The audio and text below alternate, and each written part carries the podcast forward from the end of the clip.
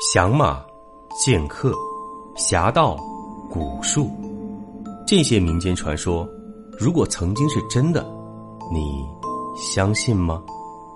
欢迎收听《明清异闻录》，主播挑灵秀，带您走进神秘诡谲、曲折离奇的民间志怪传说。本节目由喜马拉雅独家播出。掌鬼驱瘟十五，小九这番话，在场人听了后都沉默了。许久，王老六才打破了沉默，他沉声说道：“小兄弟，你说的这个凶兽也是野兽吧？只要是畜生，我们父子打猎的本事应该派得上用场吧？”小九一笑说道：“王六哥，你放心，这事肯定少不了你们。”我也没料到这异鬼个头会这么大，二花跟他缠斗，估计要花上不少力气。我们倒是肯定要帮把手的。这时，二花在屋梁上又噼里啪啦传了一阵杂声，隐约还有物件被拖动的声音。随后，一个黑影突然从屋梁上掉了下来。小九眼疾手快，一步上前，圆臂一张，在半空中将那黑影抄在手中。他落地后，又把那东西抱在怀里，就地打了个滚儿。毕三炮立刻跑过去，把小九扶起来，顺便接过他怀里的东西。借着祠堂内昏暗的烛光一看，原来二花从屋梁上扔下来的是一口小铜鼎。这口小铜鼎只有拳头大小，看样子应该有些年头了。不过质地并不算上乘，做工也略显粗糙，即使是个旧物，也值不了几个钱儿。想必当年王家人是随便在街上买了这口铜鼎回去。也不知把这东西放在祠堂屋梁上是做什么用处。王老六进来的铜鼎，十分不解，问五爷这是干什么用的。结果五爷自己也不知道，在王家祠堂上还藏着这么个东西。这时，萧九走过来，摊开右手，对大家说：“这是铜鼎里的东西，刚才我顺手拿在手里。我想这东西你们应该认识吧？”第三炮几人仔细一看。发现萧九掌心里放着几枚铜钱，上面黑漆漆的抹着些东西，隐隐还散发出一股酸臭的气味。五爷凑到萧九掌心前，眯着眼睛瞧了半天，自言自语道：“这几枚铜钱的年号都不一样，好像是五帝钱。”萧九点头道：“没错，五帝钱分为大五帝和小五帝，这是小五帝钱。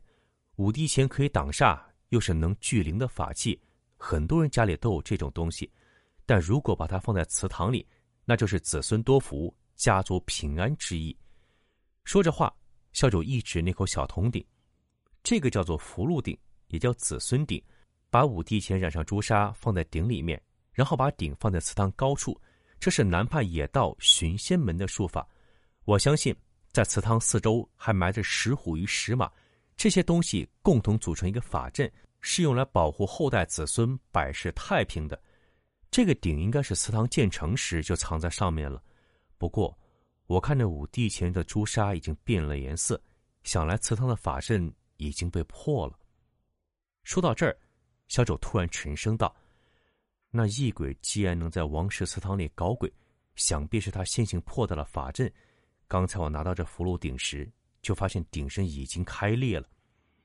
第三炮几人闻言，用手指沿着鼎身摸了一圈，果然发现铜鼎内壁上有好几道裂纹。这些裂纹嵌在坑洼不平的铜鼎上，细如发丝。如果不是萧九出言提醒，一般人几乎很难发觉。萧九说：“虽然寻仙门只是民间的小众道门，不过也算是有些真本事。”如今那异鬼居然能破到这个法阵，还有力气和精神能跑到屋梁上模拟人生，和五爷在那里装神弄鬼，看来这异鬼的能耐比自己预想的要大得多。这时，二花也从屋梁上跳了下来，他凑到萧九腿边蹭了两下，嗷呜叫了一声，扭头就往祠堂后殿跑去。萧九见状一喜，对众人道：“有门了，二花发现异鬼的踪迹了。”他带着一群人跟在二花身后，也跑入了祠堂后殿。一进后殿，众人发现这里堆积的各色杂物。五爷说，后殿平时都当做库房，用来存放一些每年祭祖时用的物品。有时村里受了灾，后殿还当做临时住所，安排那些无家可归的村民。毕三炮环视一圈后殿，不解问道：“二花把咱们领到这儿做什么？难不成异鬼就藏身此处吗？”萧九摇头道：“这里是王氏祠堂，是王家先祖阴魂神灵所在之处。那异鬼或许可以在这里藏身一时，但绝不可能长久居住。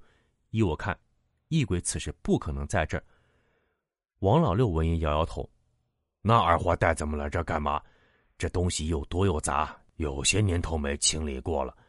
二花要是想咱们在这儿寻找线索，那可得花不少时间呢。”众人正在议论，二花突然身影一闪，顺着一道空隙钻进了一堆杂物中。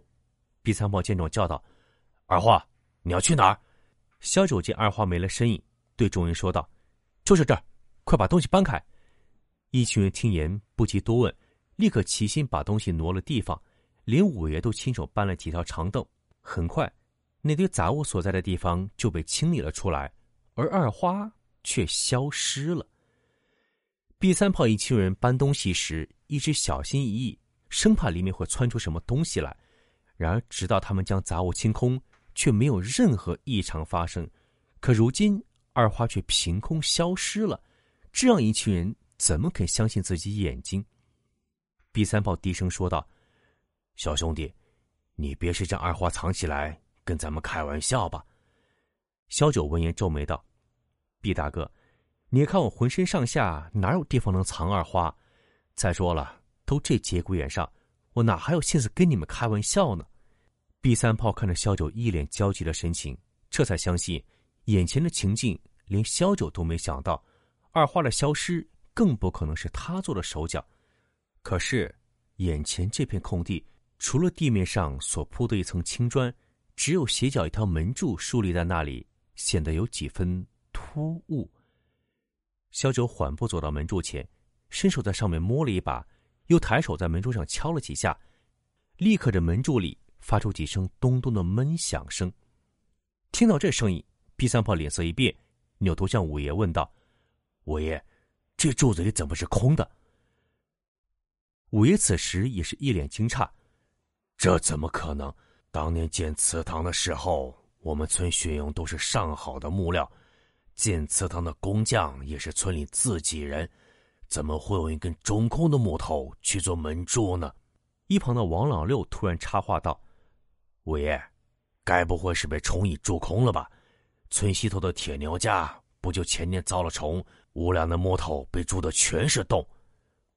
五爷当即摇头道：“不会，不会，每年村里都会找人来祠堂撒药除虫，预防虫蚁，驱除蛇鼠。”若这门柱真是被虫蛀坏了，没个四五年不会变成这样的。可这么久时间都没人发现，这怎么可能呢？王老六闻言奇道：“那这事可就怪了。木料是好木料，又不是虫蚁蛀空的，这门柱总不能自己变空吧？”这时，萧九沉声道：“这柱子应该是异鬼掏空的，你们应该也知道。”老鼠牙齿极其厉害，几寸厚的门板，如果它们想咬，一晚上时间不用就能啃出个大窟窿来。我之前也想过，为什么寻仙门的法阵这么容易就被破掉了？如今一看，原来这法阵不是从外面处理掉的，而是被那异鬼从内部攻破的。说到这儿，萧九指了指门柱，这根柱子按照寻仙门的说法是在极阳位，也就是正眼的位置。我估计那异鬼是从地底下打洞，一直通到这里，顺着门柱将其挖空，然后前进着祠堂内部。因为寻仙门特别喜欢在法阵里使用五帝血，这门柱底下肯定也压着铜钱，所以那异鬼要是真打出洞来，不可能在柱子根部，而应该在半截的地方。小九一边说着，一边转到了门柱背后，他抬手在门柱上一砸，立马从门柱上拍下一块巴掌大的木皮。你们瞧，这不就是？二花肯定就是从这里溜走的。比三炮几人闻声围了上去，果然门柱上看到一个拳头大的空洞。B 三炮把手伸进去，隐约感到洞里有凉风吹出，他当即明白，这个洞应该是通向外面的。王老六围着柱子转了几圈，问道：“小兄弟，你的猫就是从这洞里爬进去的吗？”小九点点头。王老六追问道：“你的意思是说，异鬼就是沿着这个洞进出祠堂的？”本集播讲完毕，感谢您的收听。如果您喜欢，请您评论、点赞、转发。更多精彩内容，请您期待下集。听有声，选秀秀。